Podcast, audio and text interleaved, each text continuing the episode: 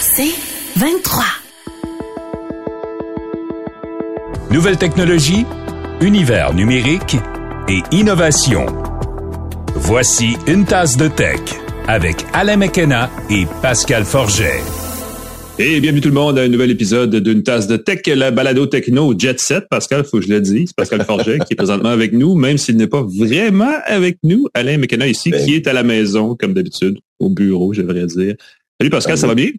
Salut Alain. Et là, là, t'es, cruel, parce que d'habitude. Qu'est-ce que tu peux ne pas nous dire à propos de ta situation? C'est ça que je veux savoir. C'est ça. Non, non, mais je peux dire que je suis à New York. Je peux pas dire pourquoi. Il y a plein d'embargos. C'est un beau produit qui s'en vient.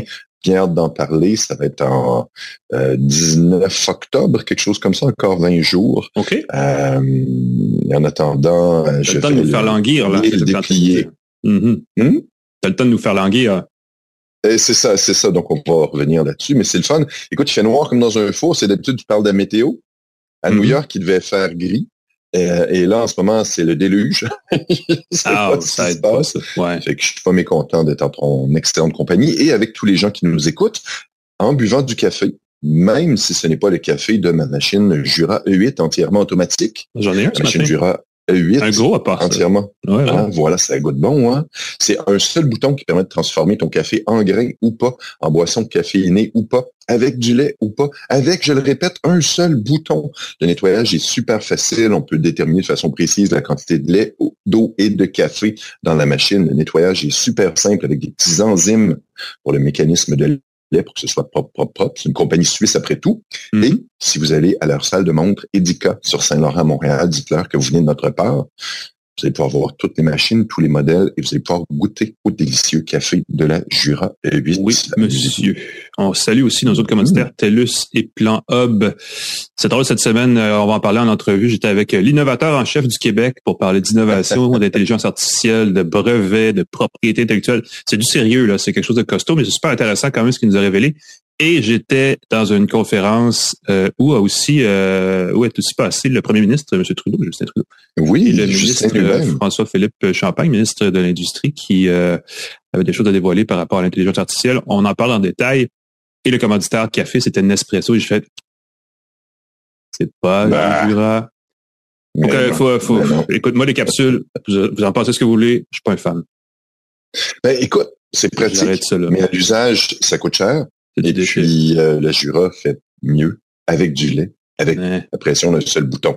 Euh, écoute, on pourrait bientôt parler en anglais, en espagnol. ça serait une bonne idée. Ben oui, j'ai vu de ça. Ce serait une bonne idée ce que Spotify propose et on devrait l'adopter pour une a, cup of tech. C'est ça qu'on pourrait dire. A cup of tech with uh, Alan McKenna and Pascal Forget? Ah, je, sais ouais. Pas. Je sais pas comment il traduirait ça automatiquement. C'est délicat. C'est vrai, ça s'écrit euh, comme le verbe anglophone, to forget. Comme le verbe anglais oublié. Mm. Euh, écoute, les, exemples de traduction qu'ils font, c'est que ça simplifie beaucoup le vocabulaire. Ça enlève beaucoup de nuances. Fait que ça enlève peut-être l'intérêt de certains podcasts. La finesse, ben oui. Euh, euh, ben c'est ça, les subtilités. Si on écoute beaucoup cardio, c'est pour ça, son rythme, son flow et tout. C'est pas pour nécessairement que le contenu. Alors, j'ai bien hâte de voir ce que ça va faire, comme Spotify qui veut traduire automatiquement les podcasts des podcasts. Et ça va garder leur langue. Euh, pas leur langue, leur, leur, tonalité, ouais. Mm-hmm. Leur ton. Ça, ça risque d'être très drôle de s'entendre parler en japonais avec mes inflexions, ma voix mélodieuse. Euh, lancer une version en allemand. On pourrait, on pourrait essayer des affaires. Hein? Une tasse de texte s'internationalise euh, grâce à Spotify. Une, hmm. une flash des, des textes? Je sais pas. euh, de tech. Probablement qu'ils disent ça comme ça, effectivement. Euh, d'AirTech. Euh, connaissez-vous, euh, les amis, Info Bref, c'est euh, la plug que je dois faire en entrée d'actu parce qu'on va parler d'actualité. Et c'est pertinent parce qu'Info Bref, en fait, c'est une infolette quotidienne d'actualité quotidienne sur l'actualité du jour, donc qui, chaque matin, vous résume l'essentiel des nouvelles importantes en 5 minutes, gros max, dans votre boîte de courriel. Euh, ça, c'est gratuit, c'est sur infobref.com, vous pouvez vous abonner, ça se fait très bien, ça se digère facilement avec un café, comme Pascal est en train de faire en ce moment. Mm-hmm. Et ça complète euh, agréablement la lecture d'un quotidien comme Le Devoir. Je, ne peux pas m'empêcher de le dire, parce que nous aussi, on fait de la bonne nouvelle dans Le Devoir. Et tout ça, ben, ça se consulte euh, agréablement le matin et ça vous parle la journée sur le bon pied. Et tu ne penses pas qu'une c'est une mauvaise nouvelle, ça, Pascal, ce qui se passe avec Starlink? Ben, pour ceux qui veulent avoir Internet en passant par les satellites, Starlink, on a jusqu'à au 30 septembre pour payer 200 dollars pour l'équipement du service résidentiel qui passe ensuite à 759 dollars. C'est pas une info pub, c'est pas pour vous dire d'acheter le service. Je suis juste, je suis juste curieux qu'il n'y ait pas eu plus de euh, ce service qui était très attendu, qu'il n'y ait pas eu plus d'écho de ça. Mhm. Il me semble qu'en région, dans ton chalet où il n'y a pas de bonne connexion Internet, oui, c'est un service qui coûte 140 dollars par mois. 320 dollars par mois pour le service priorité qui donne 1 teraoctet de téléchargement. Mais ceux qui veulent se le procurer, allez tout de suite sur le site. Vous allez, au lieu de payer 759, la première facture, au lieu de vous coûter 1000 dollars, elle va vous coûter autour de 300 quelques. Ça peut faire une différence. Sinon, ben, parlez-nous-en. Écrivez-moi. Je suis curieux. Pascal, ben oui. pascalforgette.com, si jamais. Donnez-moi du feedback. Si vous utilisez Starlink, si vous écoutez une tasse de tech avec Starlink en ce moment, je suis très curieux d'avoir votre feedback, si vous êtes satisfait du service et surtout, comment ça a changé votre vie. Je parlais avec quelqu'un de Bécomo euh, hier, quelqu'un qui s'est qui a eu un mal- malencontreux accident dans le fond du bois et qui me parlait de la, il a utilisé son iPhone 14 pour faire un appel satellite SOS, ça l'a ça l'a sauvé. Euh, et il me disait dans les chalets là-bas, il n'y a pas d'électricité, il n'y a pas de il y a pas de signal cellulaire, rien. Puis il y a des, bien des gens qui ont Starlink aussi. Donc clairement, ça sert à connecter les gens en région euh, éloignée. Il y en a beaucoup. Puis euh, ça donne le goût d'avoir un chalet loin, d'avoir Internet par satellite, d'être autonome. Ben oui, ton concept chalet est- éloigné de la civilisation pour écouter Netflix. Ben, ou une tasse de tech, écoute. Ou une tasse de tech, voilà. Euh, C'était hier, Pascal, MetaConnect 2023, Mhm. la grosse euh, journée de nouveautés euh, qui euh, est euh, consacrée par Meta à son environnement de réalité virtuelle. On en a donné un petit peu plus d'informations là sur le casque, le Quest 3, qui s'en vient à la mi-octobre. Euh, casque qui sera pas donné, là, 650 dollars quand même, c'est pas exactement ce que j'appelle une aubaine, mais c'est un appareil qui semble une belle amélioration par rapport au Quest 2. hein. On, euh, je rappelle, euh, on a un nouveau processeur Snapdragon XR2 à bord qui rend la, la performance 33% plus rapide, mais surtout qui double la capacité de traitement vidéo. Donc, on risque d'avoir des belles images. La principale nouveauté du Quest 3, c'est aussi la capacité de voir à travers euh, les caméras l'environnement immédiat autour de soi pour Mhm. intégrer euh, des événements virtuels à son environnement physique ou l'inverse. D'ailleurs, on a présenté un truc, on va pouvoir, tu sais, quand on joue à un jeu sur Quest 3 et qu'on remporte un trophée, on va pouvoir épingler le trophée au mur ou le déposer sur une tablette dans sa chambre. Il va rester là en permanence. C'est ce que promet euh, les gens, ce que promettent les gens de Meta là pour les pour une- dans une mise à jour qui va venir peut-être avant Noël, on verra bien. Euh, il y a eu quand même pas mal de jeux qui ont été annoncés. C'est surtout ça qui m'intéressait euh, parce que je parlais cette semaine avec les gens de Ubisoft parce qu'il y a un nouveau Assassin's Creed qui s'en vient, Assassin's Creed Mirage, Mhm. et là on a annoncé pour euh, exclusivement la plateforme Quest, Assassin's Creed Nexus, qui sont des petits bouts de jeux des différents environnements dans le monde où la série, il y en a comme 20, là, des, des, si on inclut les, les téléchargeables, euh, donc où tous les Assassin's Creed ont eu lieu, il va y avoir du contenu téléchargeable euh, pour euh, Quest 3 aussi. Un jeu de, RPG un peu plus Asgard's Wrath 2, Ghostbusters Rise of the Ghost Lord. Il va y avoir un jeu Lego pour les plus jeunes et une version vidéoludique de Stranger Things, la fameuse série de Netflix et un autre jeu style zombie de The Walking Dead. C'est quand même euh, et ça, ce sont que les grands titres. hein. Il y avait beaucoup d'autres trucs qui s'en viennent. Euh, ça va être assez intéressant. Et euh, je sais pas si parce que je sais que tu avais essayé le Quest 3 à un moment donné euh, cet été. Il y a euh, depuis le, ce moment-là, on a, on a développé, on a travaillé beaucoup sur l'avatar et on lui a enfin ajouté des, des jambes.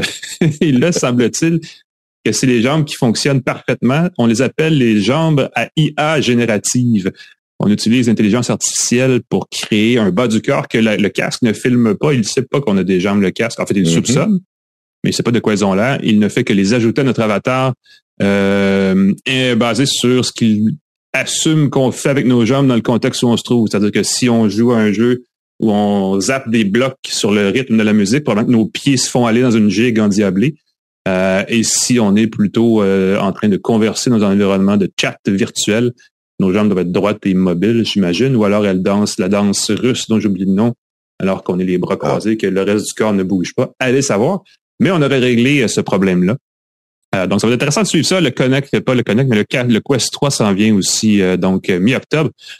Euh, J'ai des gens que je connais qui ont déjà précommandé. Il y avait, ils avaient hâte de voir la nouveauté. Mm. Donc, je ne sais pas si ça va relancer euh, le- l'élan, l'engouement envers la réalité virtuelle de Meta. J'ai pas entendu beaucoup le mot métavers malgré l'existence de tous ces... On a beaucoup parlé d'intelligence artificielle, mais je pense que le terme métavers est euh, malheureusement euh, moins bonne réputation qu'il y a deux ans. Mais quand même, il y a des jeux. Ça, c'est clair. Ça va être à suivre. Euh, on verra bien euh, ça dans, dans trois semaines. Avec le Quest 3 si Meta, bien sûr, ne va pas barrer de sa liste et qu'on peut ensuite essayer leurs appareils. J'espère qu'on va pouvoir l'essayer parce que je pense sincèrement que la technologie de réalité virtuelle, l'essayer, c'est l'adopter. C'est mm-hmm. cliché, mais une fois que tu l'as essayé, tu comprends c'est quoi, tu dis, wow, j'ai le goût de me mettre dans cette bulle-là, j'ai le goût de jouer dans cette bulle-là. Et si on donne pas l'accès, si on le rend pas, euh, si on le met pas en démo, si on donne pas l'occasion de l'essayer, qu'une bonne expérience de réalité virtuelle, c'est assez cool, merci, versus une expérience avec qu'on a peut-être eu il y a quelques années avec le premier Quest. Ah, c'est beaucoup amélioré. Pas ben terrible. La partie réalité mixte euh, risque d'être assez, euh, assez intéressante, effectivement. Si on peut interagir plus avec l'environnement autour sans avoir à se péter la margoulette sur un coin de divan, ça va être un gros plus. Euh, il y a une nouveauté aussi euh, au niveau de ChatGPT, Pascal, qui euh, devrait le rendre pas mal plus puissant, à mon avis, non? Ben, c'est beaucoup euh, un gros changement. Euh, ChatGPT n'est plus limité aux données d'avant septembre 2021. Il est maintenant connecté à Internet en temps réel, ce qu'on pouvait faire avec le moteur de recherche Bing depuis un moment, mm-hmm. si on était connecté avec son utilisateur Microsoft. Euh, c'est offert en ce moment aux abonnés plus et entreprises depuis hier, bientôt à tous les utilisateurs. Ce que ça fait, c'est que ça te permet d'avoir accès à de l'information en temps réel, donc de demander qui est le président de tel pays et on va avoir le véritable président et non pas celui de 2021. Les sites web, et ça c'était quelque chose qui faisait une grosse controverse, les sites mm-hmm. web pour avoir accès à cette information-là devaient être consultés par ChatGPT et ça faisait que ça demandait, ça générait beaucoup de, trafic sur mm-hmm. les sites. Euh, on peut donc bloquer l'accès à ton site. Je pourrais dire pascalforget.com, je ne veux pas que ChatGPT euh, s'en inspire, disons ça comme ça, ou puise son information à même euh, puise l'information à même mon site.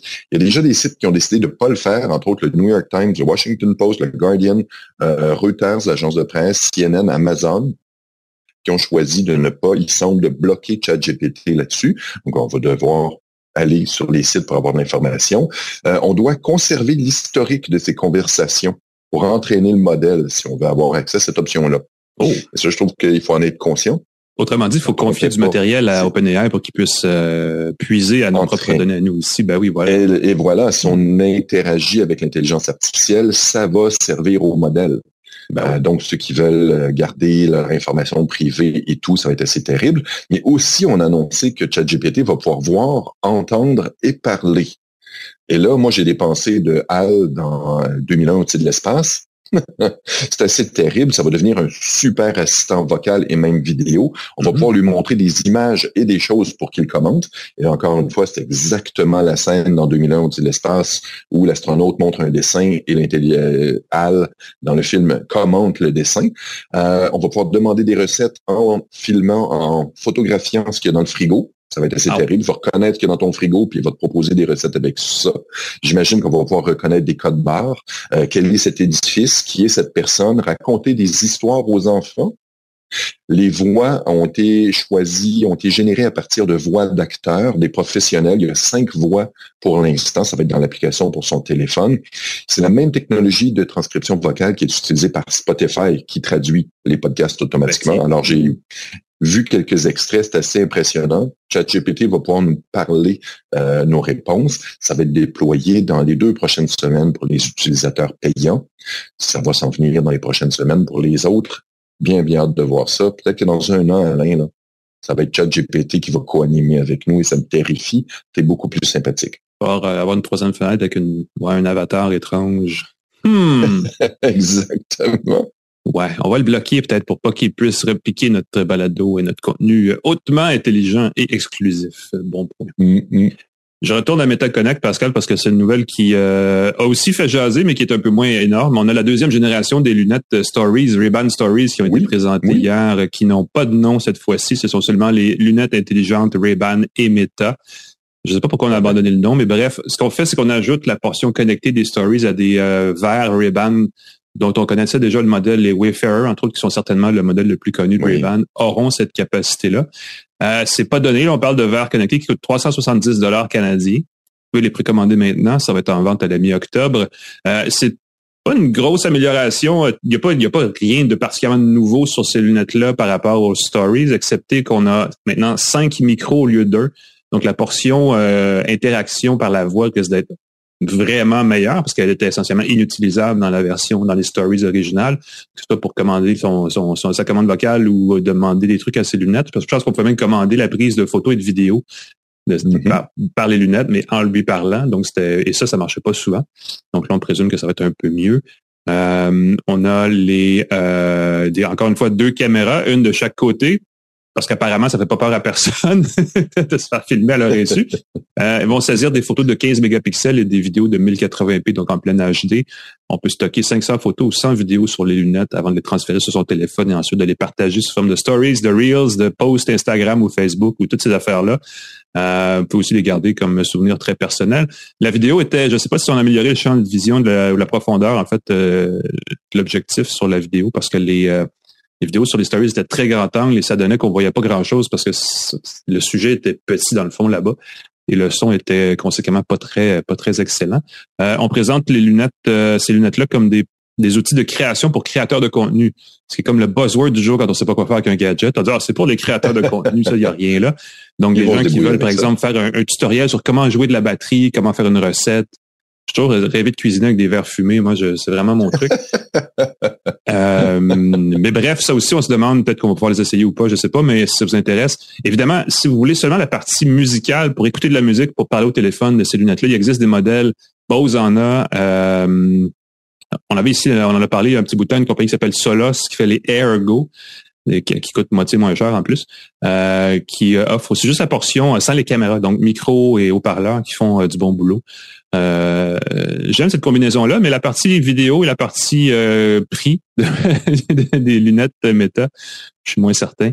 Euh, mais si ça vous intrigue, vous pouvez aller voir ça. C'est quand même des casques. Je lisais l'information sur les stories pour me rappeler un peu. Et ce que j'ai ce que j'ai vu, c'est qu'après quelques mois seulement d'utilisation, 90% et plus des gens qui en avaient un, un exemplaire s'en servaient plus. Oui. Non, non, c'était c'était l'hécatombe après et le logiciel était pas terrible. Moi-même, là, euh, il y a quelques mois, je les ai ressortis de mon garde-robe, quelques semaines, je les ai ressortis de mon garde-robe. Ça a pris plusieurs heures avant que je réussisse à les reconnecter tellement l'interface était boiteuse et problématique. Ça se déconnectait tout le temps dans la lecture musicale, entre autres, ce qui est un problème quand on veut écouter de la musique. C'est un peu. Ben oui, et j'imagine qu'ils vont faire mieux. Et toujours avant d'acheter des euh, lunettes de soleil, pour écouter de la musique et se connecter, dites-vous qu'à l'intérieur, tu l'as mentionné, c'est un peu euh, inutilisable. Et puis, mm. elles étaient sensibles au froid.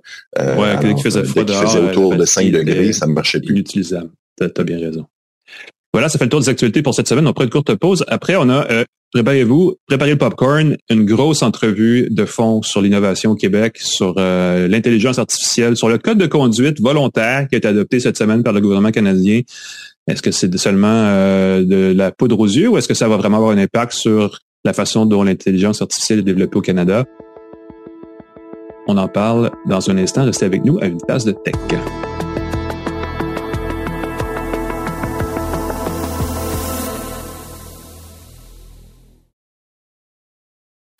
De retour à Une tasse de tech avec Alain Mekena et Pascal Forget nous sommes de retour à une tasse de tech édition intelligente, je devrais dire. En fait, édition innovatrice, parce qu'on a des gens du monde de l'innovation qui vont parler euh, d'intelligence artificielle aussi avec nous, parce qu'on est, euh, pour cette partie-là de l'émission en tout cas, euh, au Palais des Congrès à Montréal pour, dans le cadre d'une conférence qui s'appelle All In. All In, ça commence par A puis par I pour Artificial Intelligence, entre autres choses. J'ai appris ça tantôt de l'organisatrice de l'événement, parce qu'il y a évidemment beaucoup d'entreprises ici, de start-up qui sont spécialisées dans l'intelligence artificielle. Il y a eu la visite euh, du euh, ministre euh, de l'Innovation et de l'Économie, M. François-Philippe Champagne. Il y a eu le premier ministre Justin Trudeau qui est passé le lendemain en plus pour venir faire sa séance photo parce qu'il faut se présenter quand on est dans la politique, hein, comme des innovateurs tout le temps et tout le kit. Et pour parler vraiment de ce que ça signifie l'innovation, l'intelligence artificielle, tout ça pour le Québec, pour même la population, le public, on a avec nous deux personnes qui en connaissent un rayon sur la question de l'innovation. Euh, on a Luc Sirois, innovateur en chef du Québec, quand même, pas rien. Euh, directeur général du Conseil de l'innovation du Québec et président fondateur du Conseil d'administration d'Axelis. On faisait des blagues sur la longueur du titre, là, mais... Euh, ah, mais je le dis au complet. Bien rendu. Et on a aussi Sarah Gagnon-Turcotte, directrice adoption de l'innovation et de l'intelligence artificielle tous les deux au Conseil de l'innovation du Québec. Bonjour à vous deux. Bonjour. Bonjour. Merci d'être là, de prendre le temps euh, de faire un podcast, en fait, alors que vous pourriez être en train Ben, de... c'est cool que, que tu sois là parce que All In, c'était l'idée de, de se doter d'un grand rendez-vous là, pour tout le monde du Québec, tout le monde du pays, puis de faire un C2, si tu veux, de l'intelligence artificielle ici au Québec pour le monde entier.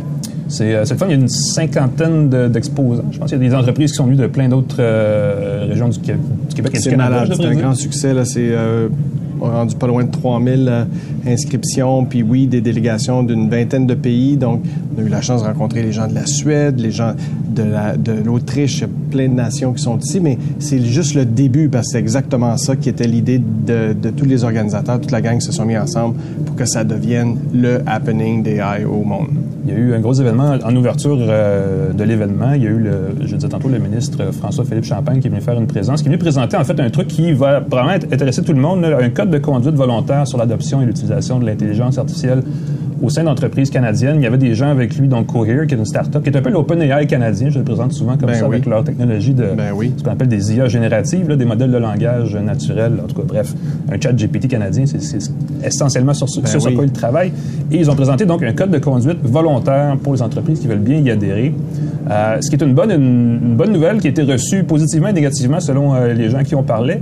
Euh, je serais curieux d'avoir votre point de vue sur justement ce que ça signifie. Est-ce que c'est une. J'imagine que c'est un bon premier pas, mais c'est pas, pas la finalité de ce Ben, c'est un bon un, un pas. Parce que là, Alain et puis euh, tout, tout le monde qui nous écoute, là, c'est le conseil, notre équipe est- a été euh, mandatée pour coordonner toute la réflexion là-dessus, cette question-là, de dire ben, comment, qu'est-ce qui doit être fait pour encadrer le développement et l'usage de façon responsable de l'intelligence artificielle. Au Québec, là, il y a cette démarche-là qui, a- qui a lieu présentement. C'est, malade. Écoute, euh, y a- moi, j'ai jamais été témoin, puis j'ai le privilège d'en, coordonner cet effort-là, d'avoir autant de gens, des experts comme toi, des experts comme dans tous les secteurs de la société civile, qui viennent puis qui s'assoient autour de la table pour, pour réfléchir à une question sérieuse comme celle-là. C'est, c'est 300 experts.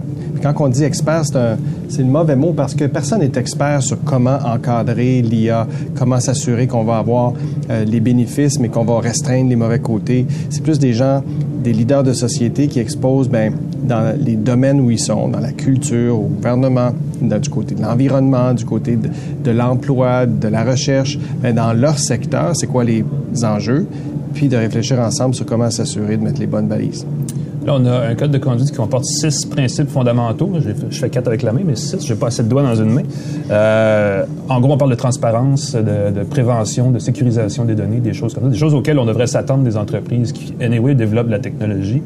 Euh, et c'est volontaire. En fait, la principale critique, c'est comme c'est volontaire euh, et qu'il n'y a pas vraiment de supervision une fois le code adopté. C'est quand même assez limité comme code de conduite. Est-ce que, est-ce qu'on, quand même, on, s'attend à ce que les entreprises soient authentiques et, suivent le code tel que promis? Ben, il y a tout un spectre en termes d'encadrement, de réglementation, puis euh, ça, va de, de, de laisser faire, ça va même jusqu'à dire, bon, on va plutôt équiper les utilisateurs pour se protéger, pour, euh, euh, comme, avec d'autres technologies ou, en société, pour être capable de prendre soin de leur propre sécurité puis de, leur propre balise, jusqu'à avoir une réglementation serrée, un cadre légal et assidu et tout ça. Mais moi, j'aimerais ça entendre Sarah là-dessus parce que sur les principes qui sont dans la dans la dans la cette convention là, c'est des principes très intéressants puis c'est des principes qu'on entend beaucoup des gens euh, qu'on a consultés puis Sarah pourra en parler un petit peu. Euh, il y a un mouvement actuellement à travers le, monde là, pour avoir plus d'encadrement, plus de régulation. Donc, on se dirige vers là. Euh, L'Union européenne, ça fait plusieurs années qu'ils réfléchissent. Ils s'apprêtent incessamment à adopter un, projet de loi. Le Canada aussi en, débat. Il y a un projet de loi qui est en discussion euh, à l'Assemblée nationale. Euh, également, on va se diriger rapidement là, vers de- des nouvelles régulations.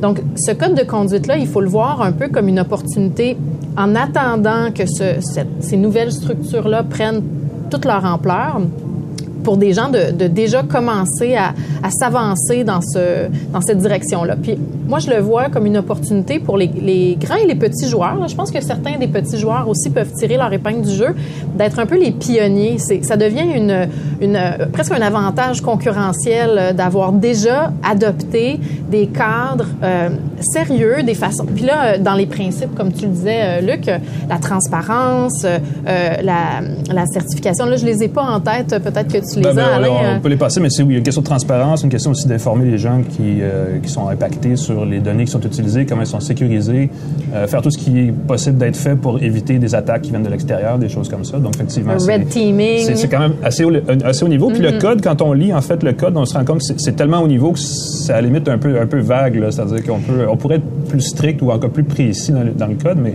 je comprends qu'en même temps, l'idée, c'est de pas trop non plus limiter. Ben, moi, je la salue parce que, écoute, c'est- que le Canada fasse un pas, que les entreprises ici canadiennes disent, regarde, nous, on, on va lever la barre, puis on va être exemplaire dans les meilleures façons de, de se comporter dans ce contexte-là. Moi, je, je- je suis très, très heureux que ça, que ça ait eu lieu.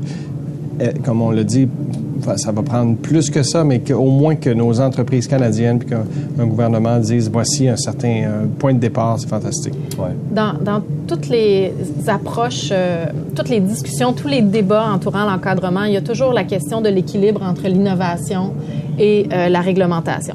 Donc, on, on ne veut pas empêcher les entreprises d'innover. On veut leur donner toutefois des règles claires qui vont les encourager. hein. On dit souvent euh, le- la, la contrainte est la mère de toutes les inventions. Là. Moi, j'y crois beaucoup à ça. C'est quand on a des balises très claires, des fois, on, s'applique ici, hein. on essaye de sortir de la boîte de manière encore plus euh, créatrice puis innovante. Euh, mais le, le code de conduite émet quand même des, des propositions très claires de faire euh, un audit, euh, c'est ça, d'être euh, très clair sur la transparence, de faire des, des, des tentatives de red teaming qu'on appelle, là, de tester un peu le- les limites d'un système. Donc, euh, ça va forcer les entreprises à tout de suite se mettre en mode opérationnalisation de la responsabilité de l'IA responsable. Puis ça, c'est pas facile. Ce matin, on avait un autre entrevue, on en discutait. Cette opérationnalisation-là, euh, on ne sait pas encore toujours comment la faire. Il faut qu'on se donne du temps, de l'espace, expérimenter. Il faut qu'on mette plusieurs joueurs autour de la table, euh, puis on- qu'on développe nous-mêmes nos capacités d'analyser ces systèmes-là. C'est ça va prendre du temps, le, le, le déploiement de ce nouveau cadre réglementaire-là. Puis si ça nous donne un pas d'avance en ayant euh, des gens qui se sont lancés euh, de manière volontaire, ben tant mieux. Ouais. Ben, le temps, c'est un bon point parce que le- le- la loi sur l'intelligence artificielle et les données, qui est à l'étude en ce moment aux communes, va arriver dans quoi deux ans, au rythme où les choses vont? Je pense qu'on l'espérait plus tôt et ça va arriver un petit peu plus tard que prévu. Euh, il va s'en passer des choses pendant deux ans. Ben, là, là, c'est sûr que au Québec, on est en train de se poser euh, tout- toutes ces bonnes questions-là. Puis il y a- il y, a six thématiques, Il y a celui de la loi, puis de la réglementation, la gouvernance et tout ça. Mais tu as aussi de dire, bon, ben, quand on fait des, des investissements en recherche, quand on fait des investissements en entreprise, comment s'assurer qu'on le fait de façon responsable pour du développement puis de l'adoption responsable? Il y a toute la question des transformations de l'emploi, les métiers qui vont évoluer, changer, disparaître, les nouveaux métiers qui vont arriver, tout ce que ça implique comme question pour se préparer, pour se former, puis la vitesse à laquelle ça arrive, toute la question de comment l'État doit, doit utiliser l'IA et ce de façon res- responsable, comment en fait ils doivent donner l'exemple sur comment utiliser ces technologies-là pour avoir euh, pour être utile dans tous les secteurs de, l'État que tu peux imaginer, la santé, l'éducation. Et juste juste se poser la question qu'est-ce qu'on fait avec l'IA en éducation? C'est déjà en soi juste ça, une immense question. Mais on a la chance d'être ceux qui peut-être pourraient trouver des réponses les premiers. Il y a eu cette semaine aussi un, euh, deuxième volet de la loi sur la protection des renseignements personnels au Québec qui a été mis en place. On voit plein de sites web d'un coup avec une petite fenêtre surgissante, un petit pop-up qui indique Hey, voici ce qu'on fait avec vos données. Euh, les experts, ce qu'ils disaient, c'est que bon, là, une nouvelle loi, elle ressemble beaucoup à la loi européenne, donc les sites ont adopté les mesures qui sont conformes à la loi européenne. Mais la loi québécoise est un peu différente, elle est un petit peu plus stricte. Et là, il y a un flou. Est-ce que c'est, est-ce que ça, est-ce que c'est est-ce qu'on respecte la loi ou pas? Ça posait la question. Euh, quand la loi sur l'IA va arriver, ça va être un peu la même question. Est-ce qu'on avoir les moyens de la faire respecter au niveau gouvernemental? Est-ce qu'on va nommer un commissaire, mais on ne sait pas quels vont être ses, outils pour... Euh... Oui, ben là, là, tu sautes une coupe d'étapes. On va nommer un commissaire. je vais vite, là, mais je fais des liens. on va nommer... ben, mais ça peut être une idée d'avoir un commissaire, mais la question est ouverte pour le moment, on ne le sait pas. Mais mhm. par contre, l'impératif que tu nommes là, de dire, wow, il ne faut pas juste euh, émettre des, des normes, il faut avoir les moyens de les faire respecter.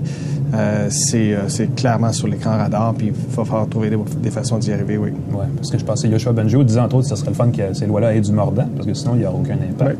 Ben, moi, je suis beaucoup de. Je suis très optimiste du fait que. Euh, bon, là, ici, dans ce cas-ci, on parle de réglementation, de loi, d'encadrement, tout ça, puis c'est tout nouveau dans un monde de, de gens qui ne sont pas habitués. Mais pour, pour, beaucoup d'innovateurs et innovatrices dans le domaine de la santé, technologie médicale, technologie aéronautique, tout ça, ben, c'est la c'est comme ça depuis euh, toujours. On, on, a appris à innover sans blesser les gens. On a appris à avoir des matériaux qui vont pas causer de dommages à la peau, ne euh, vont pas avoir d'effets secondaires. On a contrôlé le développement de médicaments comme quoi on, quand on dit que ça fait quelque chose, ça le fait pour vrai mm-hmm. et on n'a pas d'effets dangereux.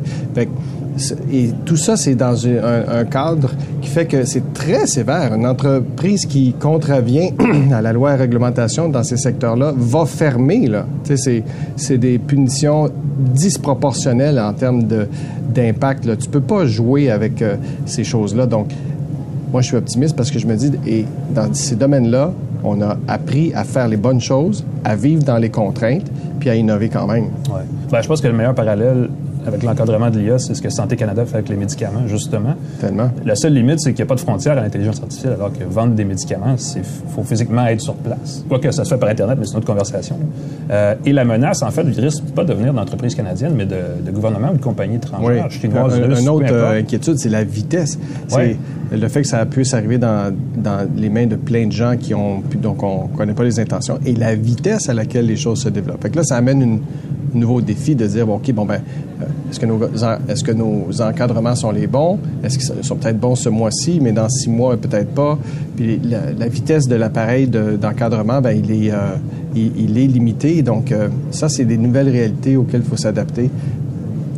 Il y a là aussi un avantage à être les premiers. On ah. est en train de façonner à quelque part le, le, chemin vers lequel on se dirige. L'Union européenne, le fait qu'ils ont été les premiers à, à réglementer l'IA, ils ont un peu euh, mis le, la scène en place. Ils ont mis la table sur euh, qu'est-ce qu'est-ce qui était un risque. Euh, c'est tout le, cadre basé sur des risques faibles à élevés. Ça, ça a généré énormément de, de discussions. Là aussi, le code volontaire vient un peu façonner ou, provoquer la discussion. Puis on espère faire la même chose. L'initiative qu'on est en train de faire au Québec, cette réflexion-là collective, elle est unique en son genre à travers le monde parce ah que la majorité des conversations sur l'encadrement, elles ont lieu principalement dans des instances relativement closes, parfois politiques, mais où il n'y a pas euh, énormément de, de, gens qui sortent un peu de l'écosystème de l'IA usuel. Et nous, on a fait le pari que il y avait déjà plein de gens au Québec qui réfléchissaient à l'IA, qui se sentaient interpellés, voulaient participer à la conversation. Fait qu'on espère vraiment que les, principes qui vont émerger, la vision qui vont émerger de, de c'est quoi l'IA responsable pour le Québec, ben, elle va, elle va nous représenter, puis elle va faire écho à travers le monde. On va aller la porter à l'UNESCO, on va aller la porter euh, à l'OCDE. Fait qu'on on, on, contribue comme ça vraiment à façonner le futur. Puis si on, on attendait, ben, au contraire, on se priverait d'une opportunité d'influence influence euh, mhm. assez majeure.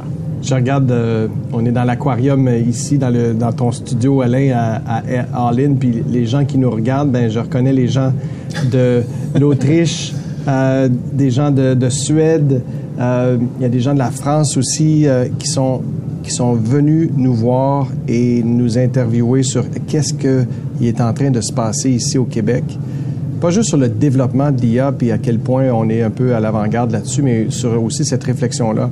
Quand Sarah dit c'est unique au monde d'avoir des centaines de citoyens qui prennent le temps un dimanche matin avec une tasse de thé euh, de rédiger leurs préoccupations, leurs idées, leurs suggestions, d'avoir des centaines de d'experts, comme on les nommait, qui prennent des jours, des jours de leur temps à travailler en atelier, à réfléchir et émettre là, toutes les, bons, les bonnes avis là-dessus. C'est euh, c'est unique. Puis ces pays-là, c'est ce qu'ils viennent nous demander qu'est-ce que vous avez fait pour que tout tant de gens viennent travailler sur cette question-là?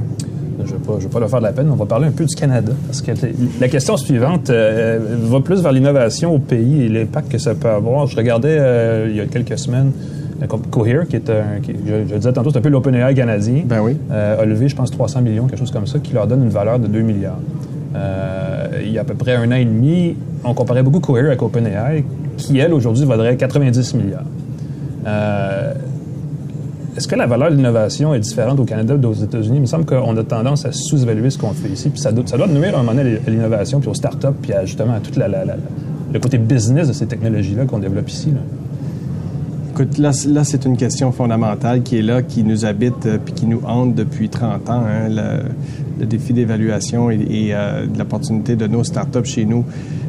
Moi, je, vois aussi un peu une opportunité dans certains, dans plusieurs des domaines. C'est, important d'avoir une, une valuation qui monte tranquillement et puis qui est capable de laisser de la place pour du capital euh, additionnel. Tu sais, quand tu es rendu après deux ans de vie à 2 milliards, là, la barre est humainement impossible à, à- à relever par la suite, puis d'être capable de lever ton prochain 300 millions quand tu pars à 3 milliards avec trois ans d'existence, c'est- inhumain. Le défi est plus pour celles, celles qui n'arrivent pas à avoir une valuation qui leur permette de lever le 200 millions. C'est pour ceux qui auraient l'opportunité de lever 200-300 millions puis qui en ont juste euh, 30 au mieux, euh, euh, 3 à 4 euh, probablement. C'est- C'est plus là le, le défi. Est-ce qu'on on a beaucoup de capital de risque au Québec? On a beaucoup de capital de risque euh, maintenant aussi qui nous vient d'investisseurs américains. Donc là, là-dessus, on est chanceux. Ce qu'il faut arriver, c'est de s'assurer qu'il y ait plus d'entreprises qui aient accès, puis plus d'entreprises qui aient accès à du capital de croissance. Euh, être capable de faire qu'une entreprise va devenir un, un joueur qui va acheter les autres, qui va se mettre à, à être le champion international, qui va se mettre à, à- à créer le, le- le bureau chef des, des prochains Amazon de ce monde, mais à partir du Canada. C'est ça que moi je vois qui est un des grands défis. C'est c'en est effectivement un. Euh, il y a beaucoup de capital risque au Québec, c'est très vrai. Je pense que la majorité du capital vient d'institutions et d'organisations gouvernementales. Donc, en gros, c'est de l'argent public. Ben oui, chez nous, c'est euh, la, la moitié, en effet. Euh, et quand on regarde l'actualité dans l'IA, en tout cas, euh, on voit que c'est Amazon qui met 4 milliards dans Anthropic, on voit que Microsoft met des milliards dans OpenAI, Ouais. on voit le privé américain qui investit dans le privé américain. sont où nos grandes entreprises? Ils sont où les couche-tard pour donner un petit coup de pouce à nos en. entreprises?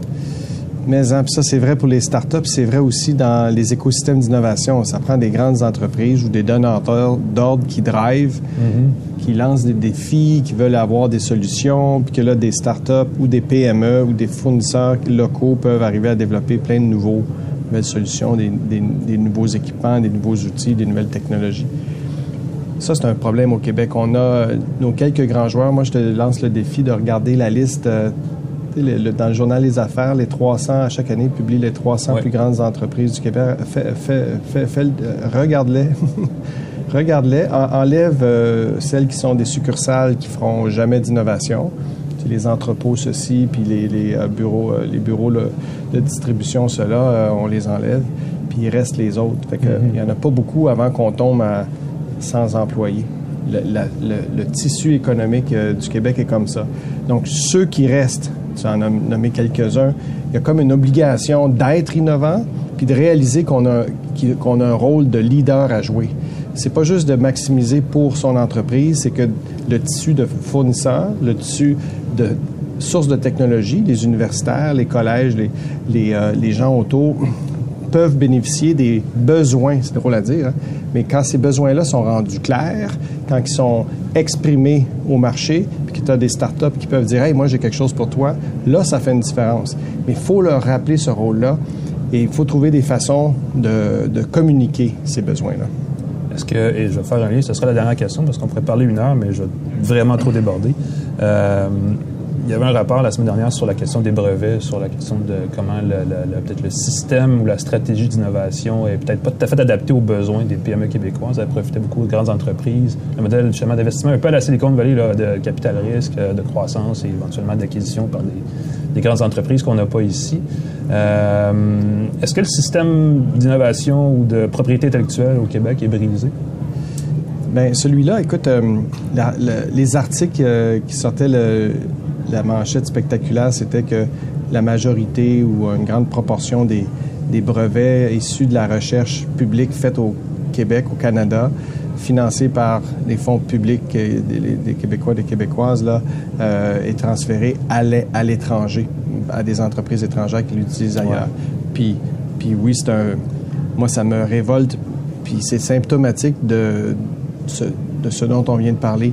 Les entreprises québécoises, elles doivent aussi être celles qui font de la recherche, qui font des innovations, qui se tournent vers les universités, puis qui se disent, hey, qu'est-ce que moi je peux faire pour commercialiser ces découvertes-là en médicaments, en manufacturier, en environnement, en énergie, en tous les domaines? On est les meilleurs au Canada, puis dans les meilleurs au monde en termes de la, recherche publique. Puis la quantité de fonds qu'on investit pour développer ce savoir-là, les armées d'étudiants gradués qui sortent de ça, c'est phénoménal. On a cette richesse-là. Puis nos entreprises canadiennes, nos entreprises québécoises, s'en rendent pas trop compte. Mais les entreprises étrangères le savent, elles. Et donc là, Elles sont faut... plusieurs à venir vanter les mérites de la main-d'œuvre pas chère et de la qualité de la, la- de la formation. là. et, et de la qualité de la propriété intellectuelle, de, la, de la science, de la recherche. Donc, c'est un wake-up call pour que nos entreprises, c'est pas comme si les universités font exprès de aller à l'international pour faire exprès d'amener ça à- ailleurs. C'est que nos entreprises locales sont moins ouvertes, sont moins actives, sont moins proactives. Fait que ça, ça montre comment on a du chemin à faire de ce côté-là. Je dirais qu'il y a quand même euh, des, des programmes. Il y a- cette prise de conscience-là, elle, est, elle est faite. Là. Euh, puis tant mieux, on a des données maintenant qui l'expliquent bien. Euh, mais on a vu dans les dernières années des nouveaux programmes euh, vers, axés sur notamment le scale-up, donc la croissance des entreprises. Euh, la- les investissements auprès des startups aussi, des- de l'entrepreneuriat, c'est assez important. Puis il y a des réflexions pour encore faire mieux, faire plus. Fait que, dans le fond, c'est tous des, des environnements, à quelque part, où cette propriété intellectuelle-là peut se concrétiser puis devenir euh, des produits ou des services intéressants. Puis il y a aussi tout le volet de la commercialisation. Fait que ce sont trois aspects de... Donc, on, nourrit les jeunes pousses, on aide les PME à, croître un peu plus, puis à développer soit des nouveaux produits ou des nouveaux services, puis même avec un regard vers l'exportation aussi. Fait que là aussi, il y a des nouveaux, euh, des nouveaux programmes ou une prise de conscience, euh, notamment auprès des, des fonds publics, là, sur comment faire mieux avec l'argent, puis euh, qu'on investit, puis qui, qui nous coûte cher, puis on veut que ça nous rapporte, on veut que ça nous rapporte ici, puis on n'a pas intérêt à simplement euh, que nos petites PME ou nos startups soient rachetées euh, à l'international. Ouais. Ben, c'est une économie de PME, le Québec, hein, donc il faut effectivement C'est les c'est aider. fascinant. euh, On faisait des blagues sur, le, sur mon long titre. Euh, il y avait celui de président fondateur d'Axelis. Ça en est une des nouvelles initiatives que, ça, dont- que, ça, dont- que Sarah mentionne. Et, et ça a changé la donne. On avait à l'époque 40 euh, des, des euh, transferts qui étaient faits à des entreprises québécoises. Mais maintenant, on est rendu à 78 parce qu'on maintenant on, focalise là-dessus. On a la- la- l'alarme a été sonnée il y a déjà longtemps. On n'est pas sorti du bois là. Je veux pas veux pas prétendre ça, mais déjà là, au moins le, le message est clair puis les gens travaillent dessus. Donc, il y a une solution, puis on n'aura pas besoin de demander à ChatGPT de régler le problème, si je Ouais, comprends bien. Ouais, il est fascinant. Ah, c'est bon. Ben, écoutez, merci d'avoir été avec nous. C'est quand même euh, super intéressant. Évidemment, on pourrait en parler encore longtemps, mais peut-être euh, une autre occasion. C'est un sujet qui nous passionne. Ben, on, on, on fera vous ça. êtes, on vous êtes à la bonne place pour être passionné là-dessus. on ira une prendre une tasse de tech ensemble en quelque part, puis Ah on oui! la conversation. ça, je suis bien d'accord. Sarah Gagnon-Turcotte, Luc Sirois, merci d'avoir été avec nous. Euh, nous, on prend une courte pause et on revient avec euh, notre troisième segment. Pascal est de retour et on va parler de ses gadgets en Restez avec nous.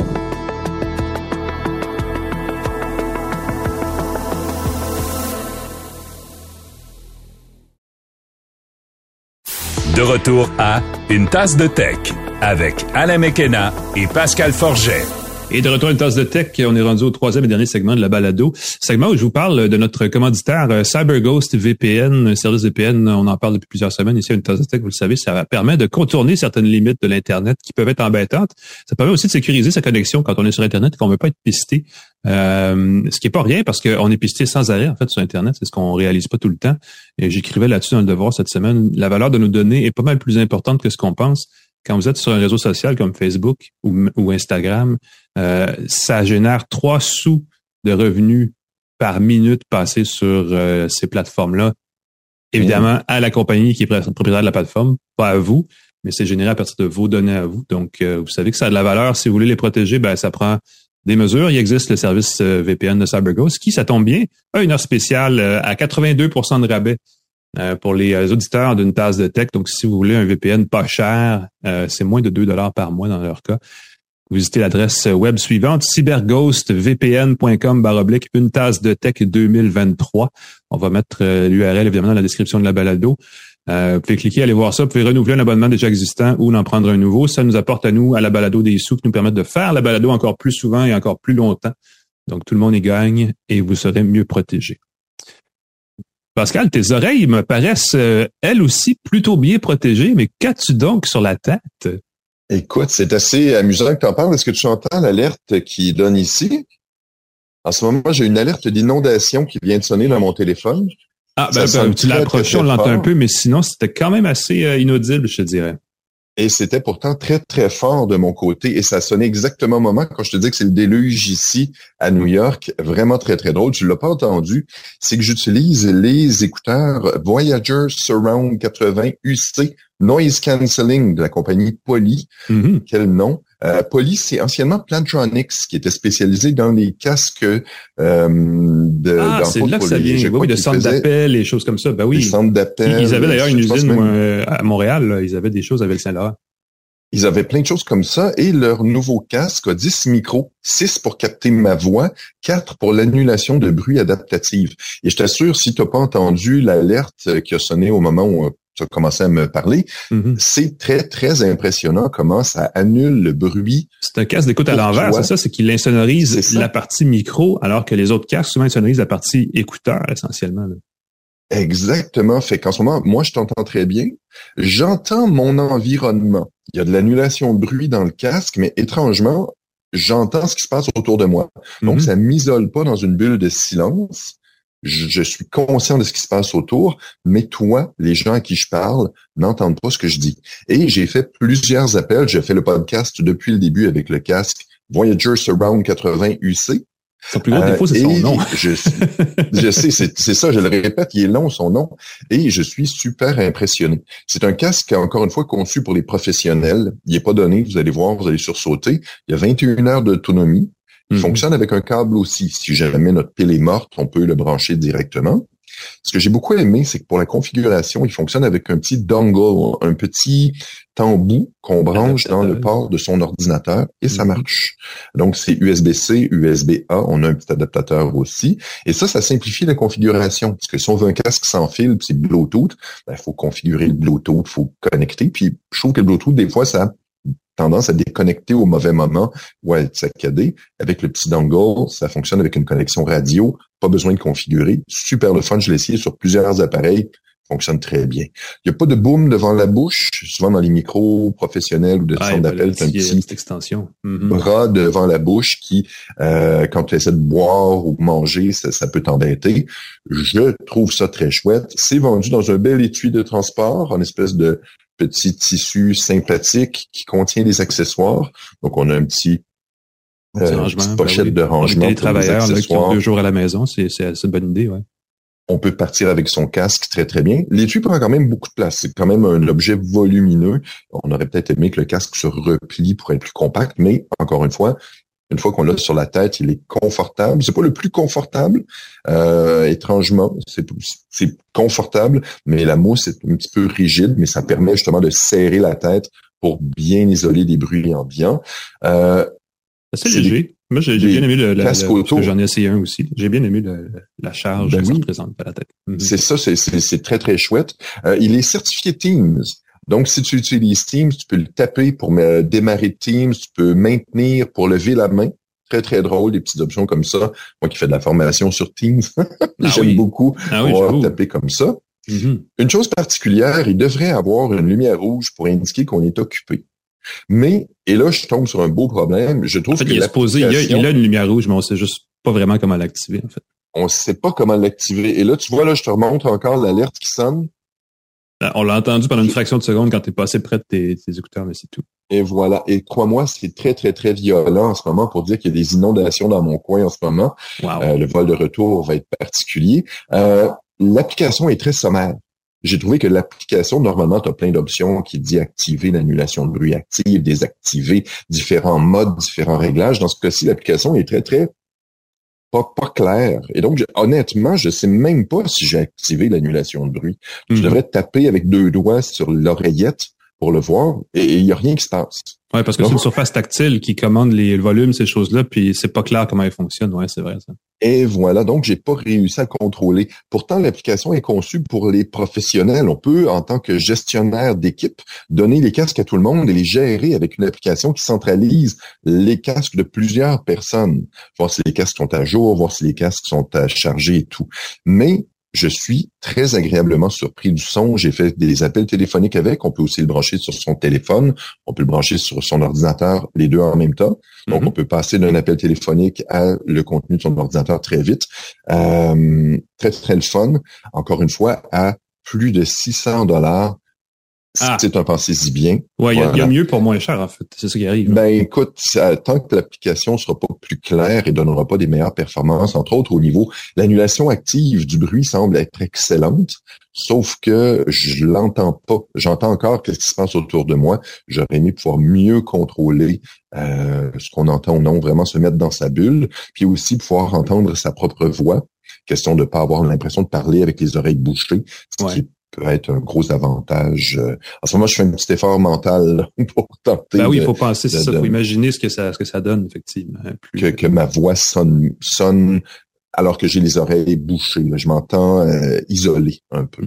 Mais l'annulation pour les bruits, pour, pour bloquer aux gens qui t'écoutent le bruit autour, euh, la démo avec l'alerte est peut-être le meilleur exemple. Ben oui. Euh, vous n'avez pas Ben entendu, ou très peu, Ça cette alerte-là. m'a Teams de la maison avec les enfants en arrière-plan, ça peut être une bonne Et voilà, ils entendront rien autour. Bon point. Merci Pascal. Moi j'ai un petit gadget, j'en ai presque parlé la semaine dernière. J'ai un contrôleur qui s'appelle le Backbone One. Euh, Oui, je suis curieux. Euh, la semaine dernière, on parlait de l'iPhone 15 qui devient maintenant un, un appareil avec un port USB-C. Euh, Backbone fait un contrôleur de jeux vidéo pour Android et pour iPhone. Et jusqu'ici, celui pour iPhone, évidemment, avec un connecteur Lightning. Là, on a laissé tomber celui-là et on n'a qu'un contrôleur universel qui s'appelle le One. Euh, c'est un appareil euh, qui euh, m'emballe. Je, je suis pas un gros joueur mobile et pourtant, je le traîne avec moi maintenant partout. Et depuis deux semaines, je joue à Diablo. J'ai comme 14 ans tout d'un coup. Euh, et je joue aussi à Resident Evil. Une version de Resident Evil qui, pro- qui est sur le iPhone 15 Pro. Euh, et euh, conçu pour exploiter à fond le nouveau processeur du téléphone. Donc, euh, je fais un peu des tests avec ça et je m'amuse un peu. Euh, j'ai aussi, et on en reparlera un autre tantôt, mais j'ai le téléphone euh, Nothing, le Nothing Phone 2 ici, Oui. qui, qui a, qui a un format très semblable à celui du iPhone 15 Plus. Et euh, je l'utilise aussi pour jouer euh, donc à des jeux sur euh, Backbone. Ce qui est le fun avec Backbone, c'est que euh, eux, ils, ils ne font que ça, ils font que le contrôleur. Et ils ont aussi l'application mobile du même nom qui contient des jeux déjà chargés. Euh, évidemment, quand on achète Mm. cet appareil-là, on peut l'acheter en deux versions. Il y a une version, euh, en fait peut-être trois. Là. Il y a une version, disons, sans, sans, sans branding. Il y a le Backbone One édition PlayStation et le Backbone One édition Xbox. Le mien ici, il est blanc, couleur euh, PlayStation, apparemment. Euh, je sais pas trop. La grosse différence, c'est que les touches de, de, vous savez, les touches de fonction, au lieu d'être A, B, euh, Y et X, c'est Mhm. carré, triangle, rond, X. et, il y a à peu près juste les jeux de PlayStation qui, ont, qui utilisent ce format-là. Donc, c'est un peu, euh, je veux dire, c'est un peu embêtant. Euh, mais sinon, euh, c'est un accessoire tout à fait correct. Quand une fois qu'on a compris comment fonctionne, quelles touches font quoi, on se casse plus la tête avec ça.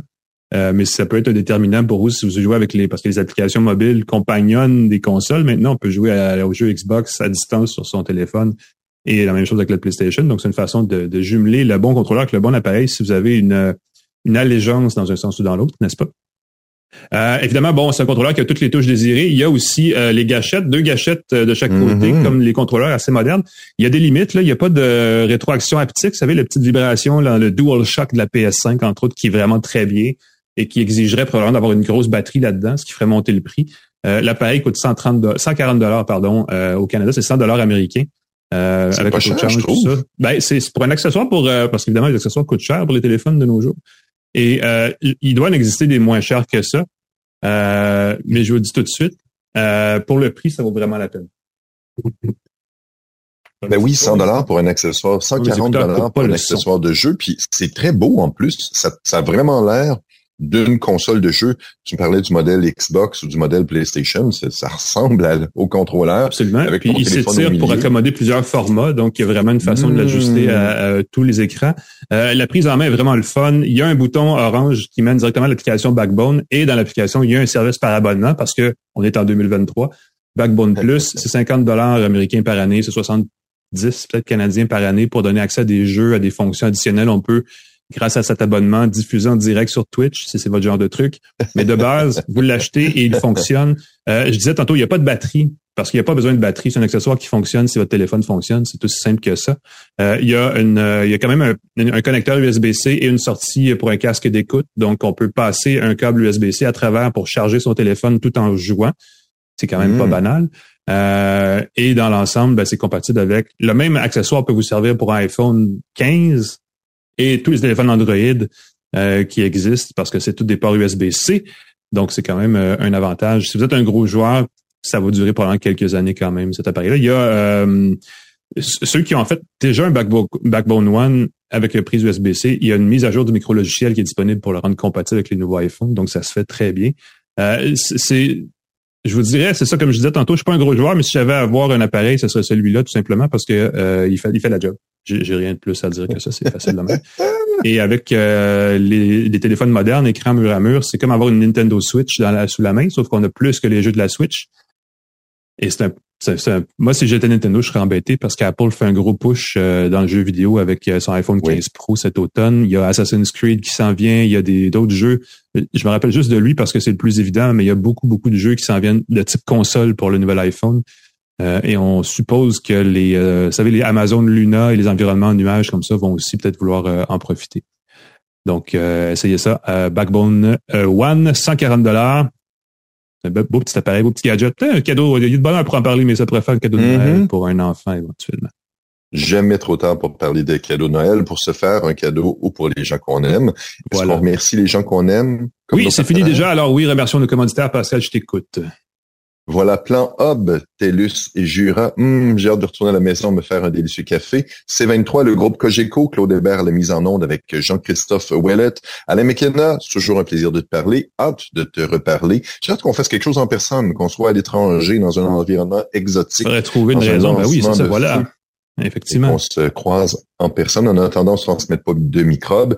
Vous pouvez me suivre sur pascalforget.com. Alain, peut te suivre partout. Et c'est pas des blagues. Non seulement j'ai des alertes d'inondation en ce moment à New York, mais mon vol commence à être retardé. Alors j'ai bien ah hâte de voir ce que c'est. Il va falloir qu'ils mettent des, euh, ouais, des pneus, des pneus de conséquents, là, des pneus de, de brousse sur votre avion. Pas évident. Ah, enfin bref, bonne chance à Pascal qui euh, revient à Montréal. Nous, on se revoit la semaine prochaine pour une autre tasse de tête. Salut tout le monde!